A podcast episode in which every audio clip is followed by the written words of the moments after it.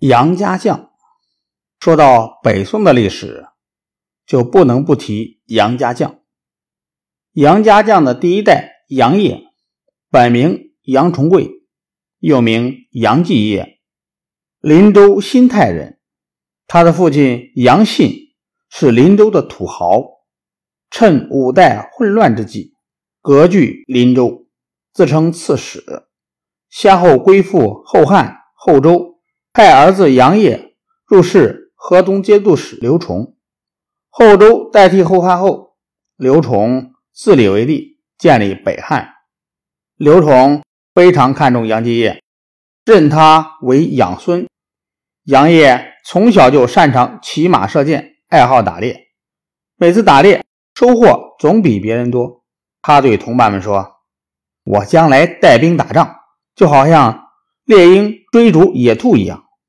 当时辽国经常南下骚扰北汉，杨业驻守边境，抵御辽军，积累了丰富的边防经验。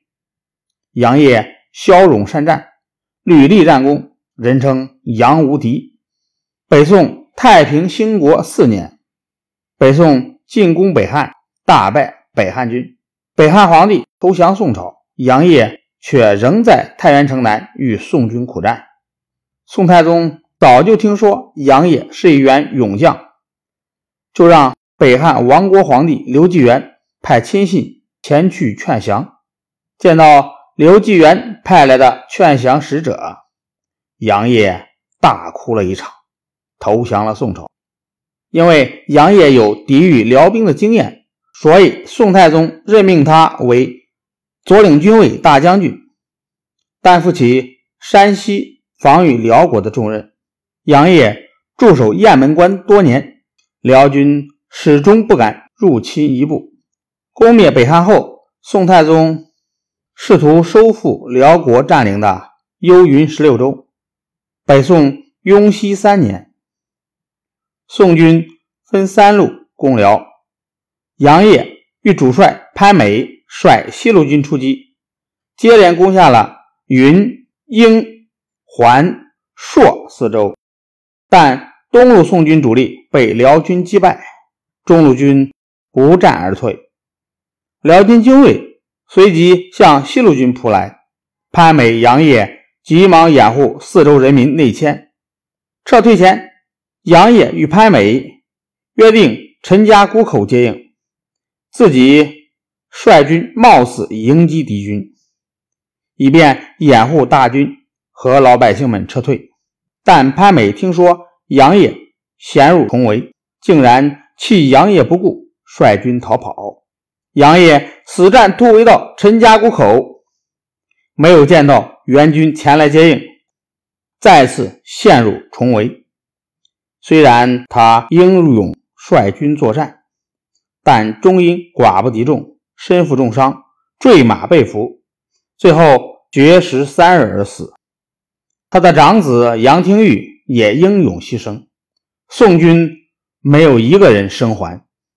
杨业死后，宋太宗深表痛惜，称杨业是城坚金石、气傲风云的人，同时处罚了潘美等人。史书上记载，杨业的儿子。除了杨廷玉之外，还有杨彦朗、杨彦甫、杨彦甫、杨彦训、杨彦环、杨彦贵和杨彦斌等人。杨家将第二代代表人物是杨彦昭。杨彦昭本名杨彦朗，从小沉默寡言，从小沉默寡言，总是喜欢玩行军打仗的游戏。杨业看了以后说：“这孩子像我。”雍熙三年北伐，杨延昭随父兄一起出征，担任先锋官。进攻亳州时，被箭射穿了手臂，但他依旧顽强作战，终于攻下了朔州。杨业死后，杨延昭在景州、宝州等地抵御辽军侵扰。宋真宗咸平二年，也就是公元九百九十九年，契丹向宋朝发动大规模军事进攻，宋军节节败退。当时杨彦昭正守卫遂城。九月初，辽军攻打遂城，杨彦昭派人出城搬救兵，河北大将傅谦畏惧，不敢出来接应。遂城被辽军包围，杨彦昭指挥部队将辽军一次又一次打退，一直坚持到十月间。突然气温骤降，杨延昭命城中军民用水浇在城墙上，一夜之间，城墙变得又坚固又光滑。辽军久攻不下，只好绕过遂城进攻别处。这次战役结束后，杨延昭被宋真宗授予莫州刺史之职。宋景德元年，也就是公元一千零四年，辽圣宗萧太后率兵大举南侵，一直打到黄河北岸的澶州。杨彦昭上书建议，乘辽兵大举南下之际，出兵收复幽云十六州，但宋真宗。早被吓破胆子了，没有采纳他的建议。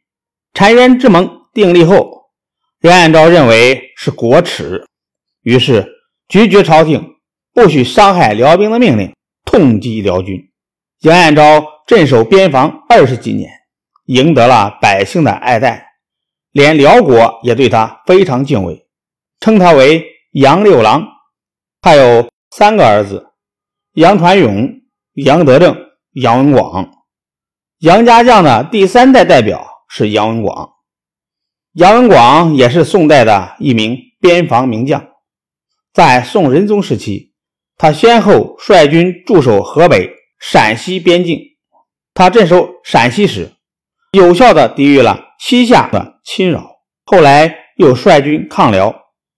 杨家将三代血战报效朝廷的事迹。历来为后人所传颂，尤其是杨业和杨彦昭，在北宋时期就已经天下闻名。人们为了纪念杨家将不朽的功勋，在山西省代县成立的一座钟鼓楼的正面和背面，分别悬挂着“威震三关”“声闻四达”两块大匾。